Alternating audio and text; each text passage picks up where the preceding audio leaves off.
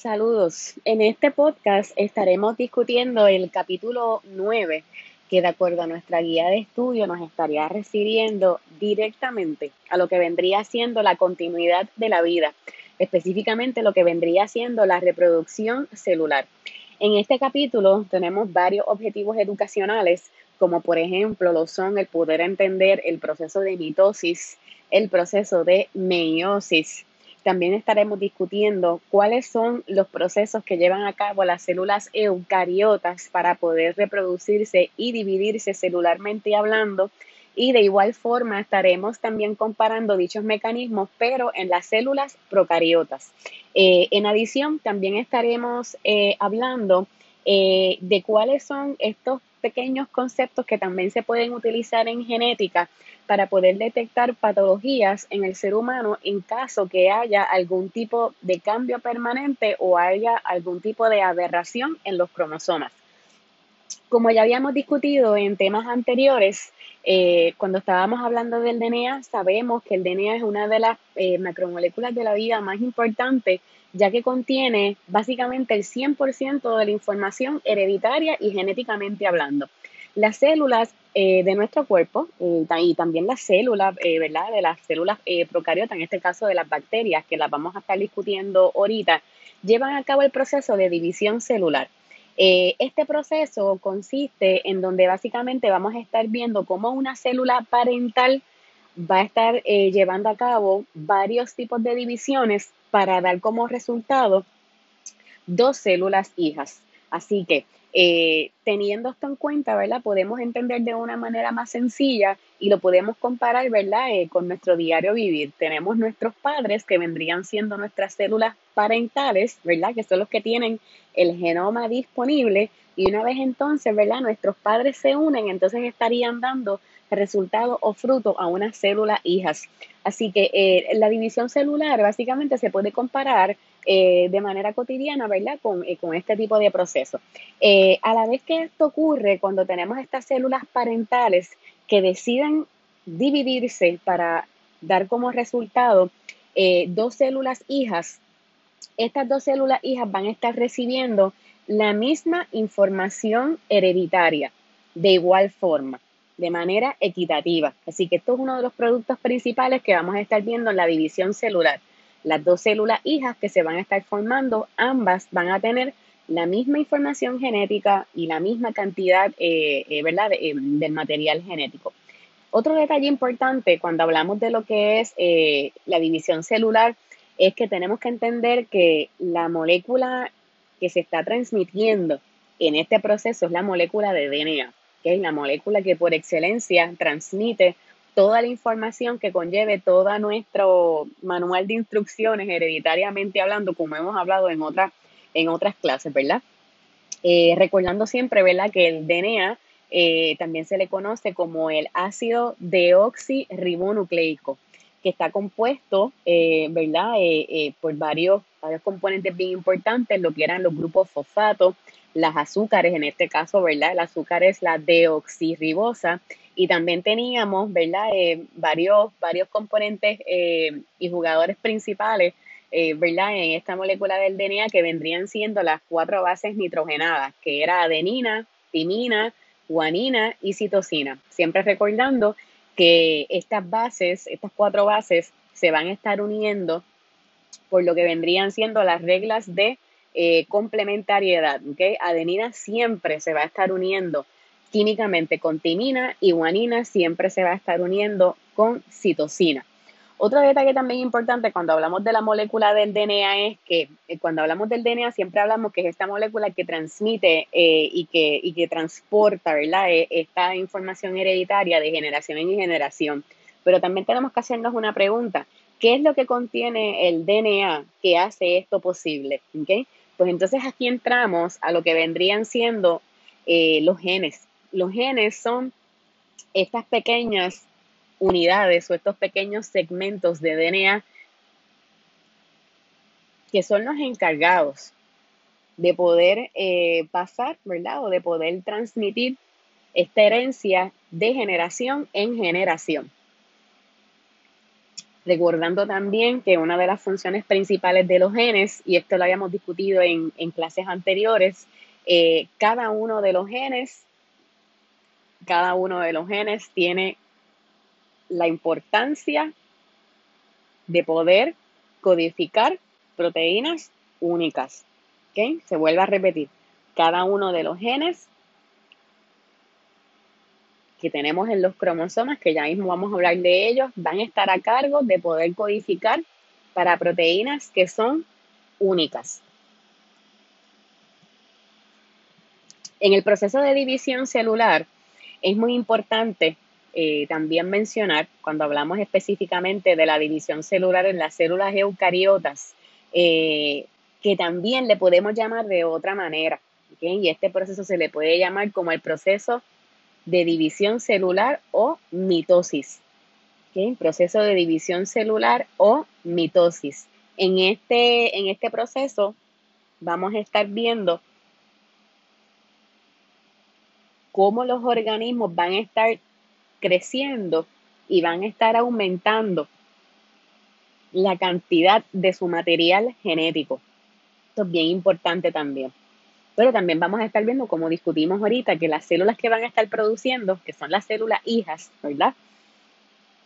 Cada una de ellas va a tener igual cantidad de, de material genético y van a tener la misma información hereditaria. ¿Ok? Pero ¿qué sucede con estas células hijas? Que estas células hijas en algún momento van a poder tener la habilidad de poder diferenciarse. Cuando hablamos de que una célula tiene la habilidad de diferenciarse, estamos hablando o nos estamos expresando, ¿verdad? Que una célula va a tener la habilidad de poder llevar a cabo una función muy diferente a la que lleva a cabo otra célula del cuerpo. Por ejemplo, una célula del riñón o una célula de la piel ya son células diferenciadas. Son células que ya van a estar localizadas, ya sea en el riñón o ya sea en la piel. Por lo tanto, las células que van a estar en el riñón van a llevar a cabo unas funciones diferenciadas y muy específicas para el riñón, ¿ok? Como por ejemplo, ayudar en el proceso de eliminar eh, toxinas de nuestra orina, ¿verdad? Pueden ser una de las funciones, pero tenemos ya otras células diferenciadas, completamente diferentes, ¿ok? Y que van a tener otras funciones completamente distintas en la piel, ¿ok? Tenemos esas células en la piel, tal vez, podemos pensar que son células eh, si están, ¿verdad? En la epidermis, en la piel, pues puedan ayudarnos, ¿verdad? A combatir lo que son los rayos ultravioleta eh, o pueden servir como una barrera externa para poder protegernos eh, de, patógenos, ¿verdad? O de microorganismos que nos pueden atacar. Sin embargo, cuando hablamos del proceso de división celular o hablamos de, lo que vendría siendo el ciclo celular, es importante que recuerden tres palabras bien importantes, ¿ok? y son las siguientes tres palabras. Cuando nosotros vemos eh, patrones repetitivos, cuando nosotros vemos patrones repetitivos de lo que es división, crecimiento y diferenciación celular, cuando vemos estas tres acciones o patrones de estas acciones de manera consecutiva y repitiéndose constantemente, ya sea una célula dividiéndose, una célula creciendo y una célula diferenciándose. Estas tres, estas tres acciones principales son las que básicamente van a estar definiendo lo que es el ciclo celular de una célula. Otro detalle bien importante cuando hablamos de los, eh, de los organismos, y esto lo habíamos hablado ya, ¿verdad? En el curso, tenemos organismos que son multicelulares y tenemos organismos que son unicelulares. ¿okay? La mayoría de los organismos multicelulares van a estar, eh, van a estar exhibiendo o van a estar presentando tres tipos de categorías de células. Número uno, pueden estar presentando las famosas células madres o los stem cells, las células madres. Número dos, pueden también estar presentando células, otro tipo de células que tengan la capacidad de poder dividirse. Y número tres, vamos a estar viendo también células que permanentemente son células que son diferenciadas.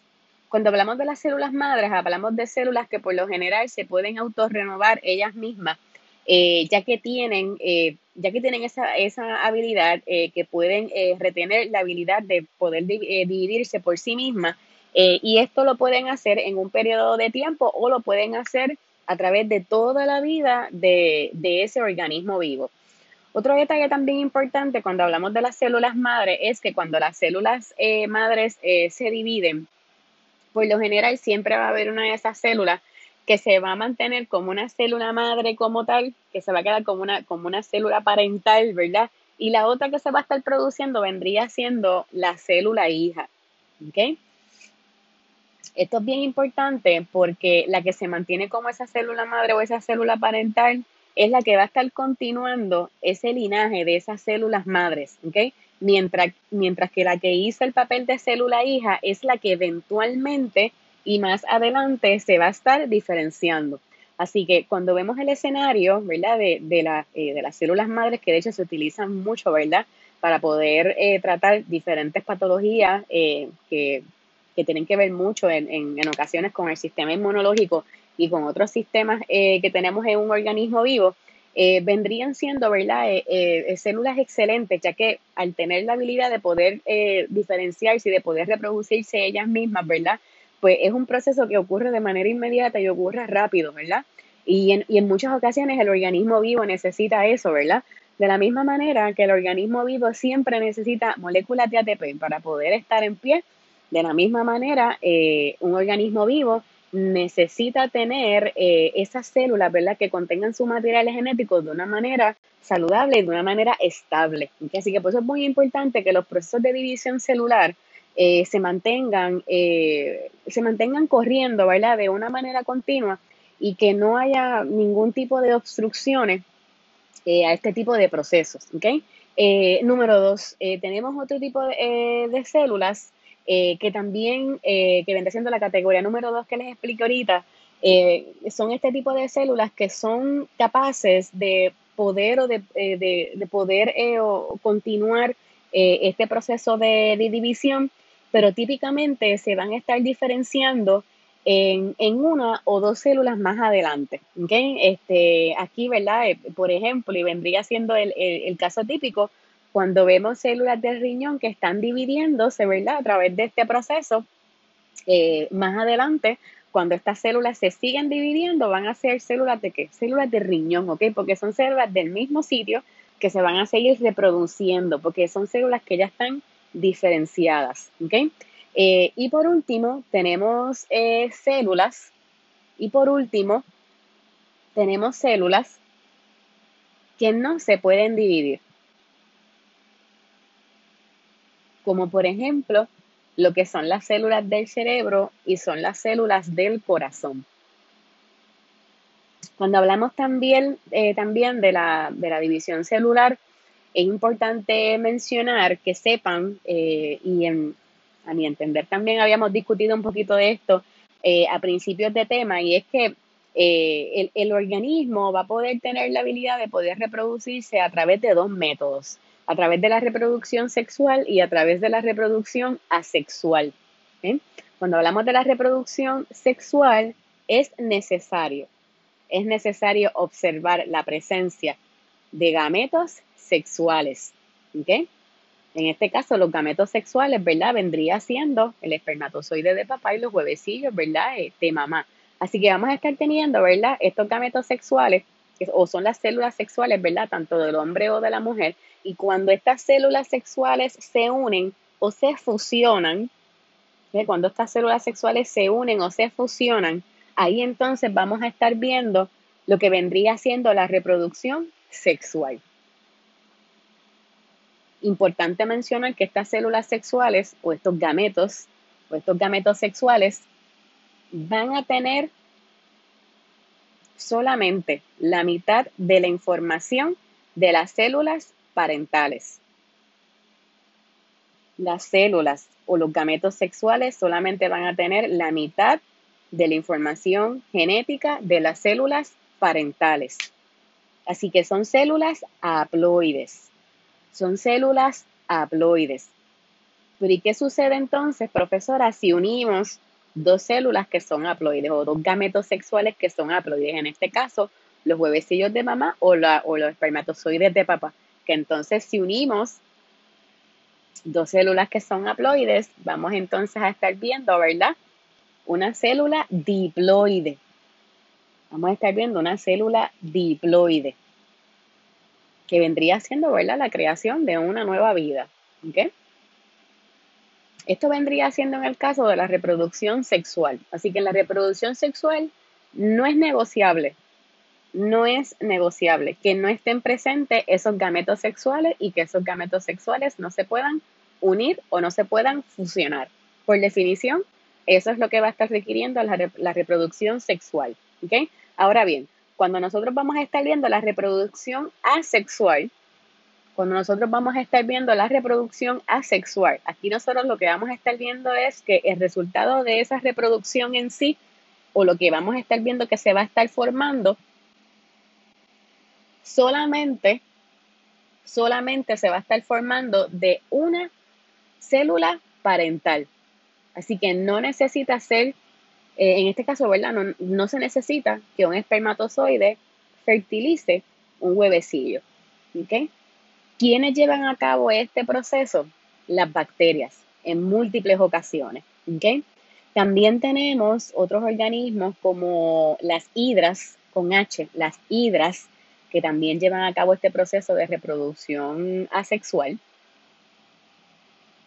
Y de hecho también tenemos algunas, algunas plantas y algunos hongos que llevan tanto a cabo la reproducción sexual como la reproducción asexual. Y en el slide 18 de su presentación eh, pueden ver algunos ejemplos de, organismos eh, que llevan a cabo eh, estos tipos ¿verdad? de reproducciones que, hablamos ahora. ¿okay? Eh, ¿Por qué las células se dividen? ¿Por, qué es necesario que las células se dividan? Bueno, este proceso es, un proceso sumamente crítico y un proceso bien importante en cada uno de los organismos vivos, por, lo que les expliqué ahorita. Eh, un organismo vivo necesita tener células buenas, células funcionales, células que estén trabajando, ¿verdad? ¿Qué sucede? Que a medida que nosotros vamos envejeciendo o a medida que los organismos, nosotros, ¿verdad? Nosotros mismos eh, eh, estamos expuestos a, diferentes ambientes adversos, por ejemplo, eh, podemos estar, ¿verdad? Expuestos a, ciertos daños que, que, puedan afectar o que, o que, puedan, que puedan dañar nuestras células. Y no necesitamos eso, necesitamos que las células siempre estén en buena condición. Así que mientras llevamos a cabo estos procesos de crear células nuevas, ¿verdad? De poder replicar y de dividir y de tener células hijas nuevas, eso ayuda, ¿verdad? A poder tener eh, células disponibles que estén, que estén funcionales y sobre todo que puedan más adelante sustituir células que ya en nuestro cuerpo no sean necesarias o células que ya estén, como podemos decir, células que estén viejitas, que ya nuestro cuerpo ya no necesita utilizar, ¿ok? Y son sustituidas automáticamente por células nuevas, ¿ok? Ahora bien, cuando hablamos de las células procariotas y cuando hablamos de las células eucariotas, eh, ambas llevan a cabo eh, este tipo de ciclos. Eh, sin embargo, van a tener una, una, una diferencia bastante pronunciada, ¿okay? como lo que vendría siendo la organización de su DNA, específicamente la estructura del DNA y el tamaño del DNA y, y otra diferencia vendría siendo. Eh, la localización de estos cromosomas en estos genomas de las células procariotas y de las células eucariotas. Cuando nos referimos al genoma de una célula procariota, cuando nos referimos al genoma, cuando hablamos de un genoma de la célula procariota, eh, ¿en qué consiste? Bueno, pues la célula procariota, su genoma consiste específicamente de un cromosoma circular un cromosoma eh, sumamente pequeño. Y a diferencia de los cromosomas eucariotas, vamos a estar viendo que este tipo de genoma en las, en las células, eh, en las células procariotas, no van a estar contenidas, no van a estar contenidas en estas, ¿verdad? En, en, estas famosas membranas que por lo general están alrededor, ¿verdad? De, estos, eh, de, esta, de estas estructuras. Un detalle bien importante en las células procariotas es el siguiente, y es que los ciclos eh, o los ciclos celulares de las células procariotas van a estar consistiendo relativamente de un periodo bastante largo de crecimiento, ¿ok? Bastante largo de crecimiento en sus inicios y luego entonces de manera inmediata ocurre el proceso de fisión binaria. Se vuelve a repetir. Las células procariotas llevan a cabo ciclos celulares que son muy peculiares. ¿En qué van a consistir? Van a consistir de unos periodos bastante largos de crecimiento y estos periodos bastante largos de crecimiento van a ser eh, automáticamente, se va a observar automáticamente otro proceso que se llama fisión binaria. Y para eso los invito a que vayan específicamente al slide 23 de la presentación. En el dibujo A del slide 23 vamos a estar viendo cómo se divide eh, de una manera, ¿verdad? Bien visual y bien sencilla, cómo se divide el, el ciclo celular en una célula procariota. Eh, como se dan cuenta en la parte amarilla, ¿verdad? Todo ese tiempo, ¿verdad? Y todo ese segmento que está color amarillo, lo que significa es el, tiempo o el periodo de tiempo que se tarda o, o, o que esa célula procariota está bajo lo que vendría siendo crecimiento y replicación del DNA, que son unas cosas bien importantes que ocurren en esa fase. Y luego de eso, automáticamente entonces esa célula entra en lo que vendría siendo el proceso de fisión binaria, que es el proceso ya de división celular como tal. Así que vamos a estar viendo primero, ¿verdad? Cómo primero la célula va a estar creciendo, cómo el DNA se va a estar eh, replicando, que es la fase amarilla, ¿verdad? La primera parte, y luego entonces vamos a estar viendo lo que es fisión binaria, que vendría siendo lo que es la división celular.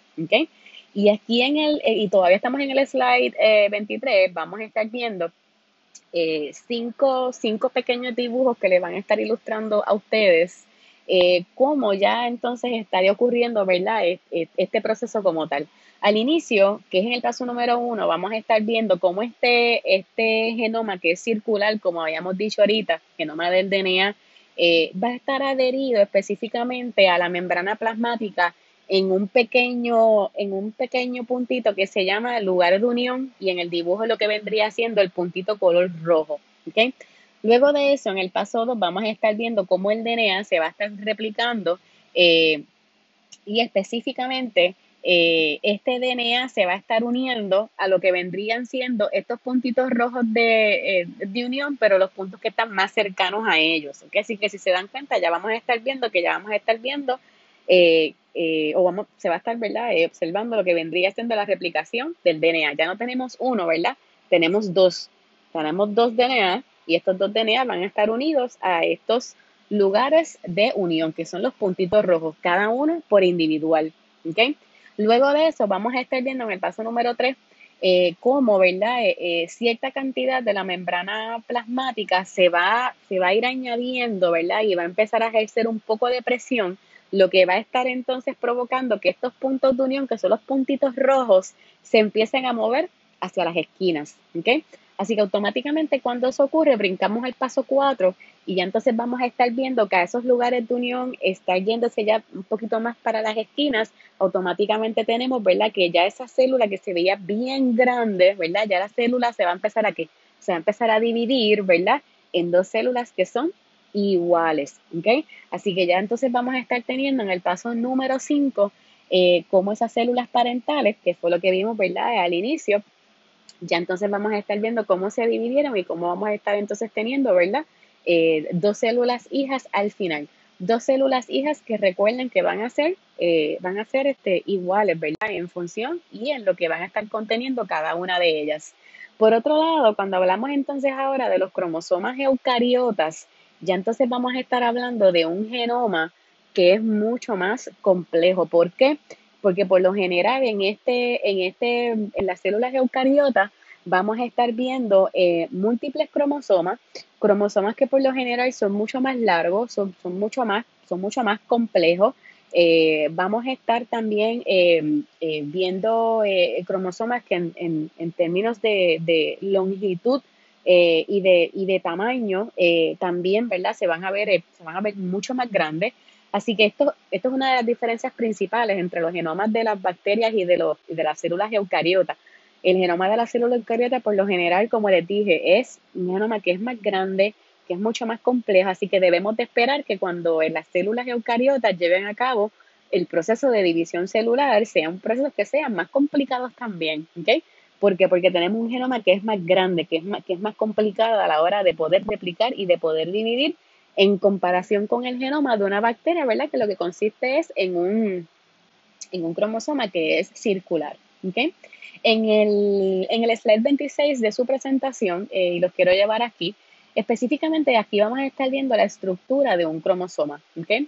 Al inicio, ¿verdad? Y esto, y los va llevando poco a poco para que ustedes vean eh, cómo es que se va formando, ¿verdad? Finalmente este cromosoma, eh, pues partimos desde el inicio, ¿verdad? Partimos desde el punto número uno, donde vamos a estar viendo las hélices, que siempre hemos estado hablando de las dobles hélices de DNA. Luego, si se dan cuenta, en el paso número 2 vamos a estar viendo la presencia de unas pequeñas eh, moléculas esféricas color amarillo. Estas moléculas color amarillito son proteínas. Estas proteínas se llaman histonas. Si se dan cuenta, eh, estas, estas proteínas amarillas, ¿verdad? Yo les digo así para que lo puedan ver en el dibujo, pero estas proteínas se les llaman histonas con H. ¿okay? Estas histonas lo que van a estar ayudando es a poder eh, a poder condensar un poco más ese DNA. ¿okay? Si se dan cuenta, en el, en el dibujo vemos como esa hebra de, eh, DNA, ¿verdad? Se empieza a ver como, como un poco suelta, ¿verdad? Y, un poco como, y un poco como, eh, un poco como regada, ¿verdad? Necesitamos darle, necesitamos darle consistencia, ¿verdad? Necesitamos darle un poquito más de estabilidad, un poquito más de fortaleza. Así que estas, estas proteínas llamadas histonas van a estar ayudando a que eso pueda ocurrir. Así que cuando vemos ¿verdad? estos pequeños, estos pequeños eh, conjuntos de, de, pedazos de DNA que ya están condensados, que están mucho más duritos, pero también tienen alrededor de ellos estas proteínas que se llaman histonas, entonces vamos a estar viendo lo que más adelante le vamos a estar llamando una estructura de un cromosoma. ¿okay? Otro detalle importante del cromosoma es que el cromosoma tiene varias regiones que son bien importantes. Eh, hay varios lugares eh, o regiones específicas eh, que tiene este cromosoma.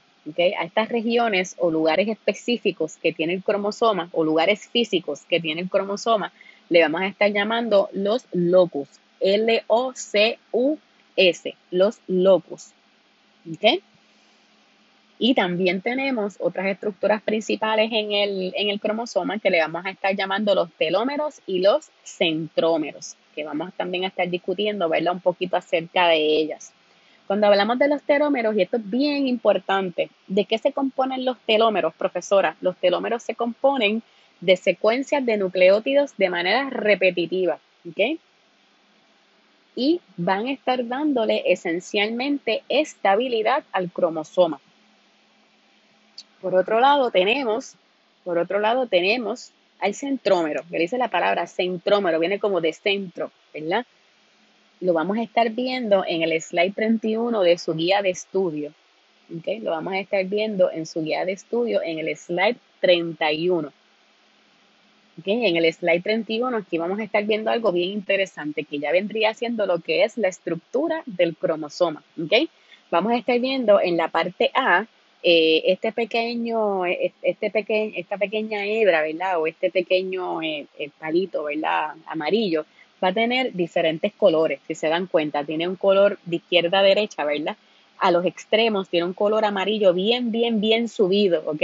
Ahí vamos a tener los telómeros. Los telómeros van a estar en las esquinas o en los extremos de ese cromosoma. ¿Ok? Ahorita habíamos hablado también de los locus, L-O CUS, ¿verdad? Que eran qué? Regiones o lugares específicos de ese cromosoma, en donde iban a estar específicamente los genes, ¿ok? Así que así es como se llama, los locus, ahí van a estar los genes ubicados, ¿ok? En este dibujo, en donde vemos estos, estos locus, ¿verdad? Físicamente, en donde se ven en los lugares que le da el dibujo, que son un poquito con otros colores más claros. Por ejemplo, el color que es como un poquito azul, eh, como azul bebé, el violeta eh, y los diferentes tipos de verde que vemos a mano derecha. ¿okay?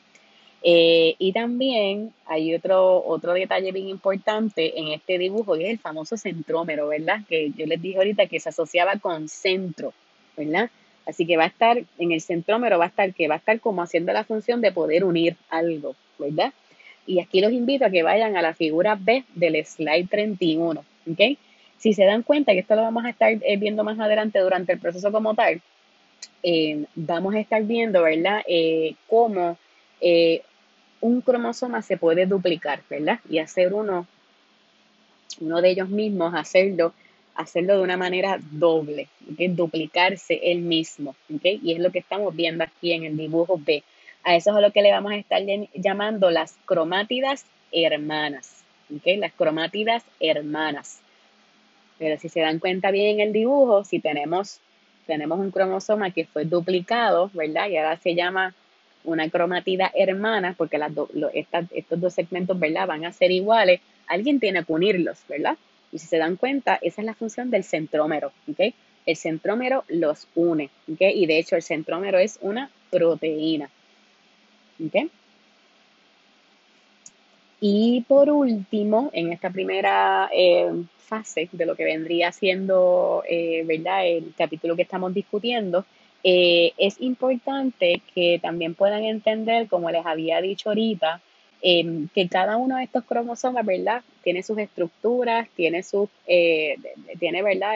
sus formas, sus tamaños, sus funciones, pero algo bien importante es que también ustedes entiendan es que la, la ciencia tiene métodos disponibles para poder evaluar y para poder corroborar en efecto cómo se ven estos cromosomas, ¿verdad? Porque muchas veces lo podemos ver como de una manera eh, abstracta, ¿verdad? Y, decimos, ¿cómo podemos ver los cromosomas físicamente? ¿Cómo se ven los cromosomas? ¿Ok?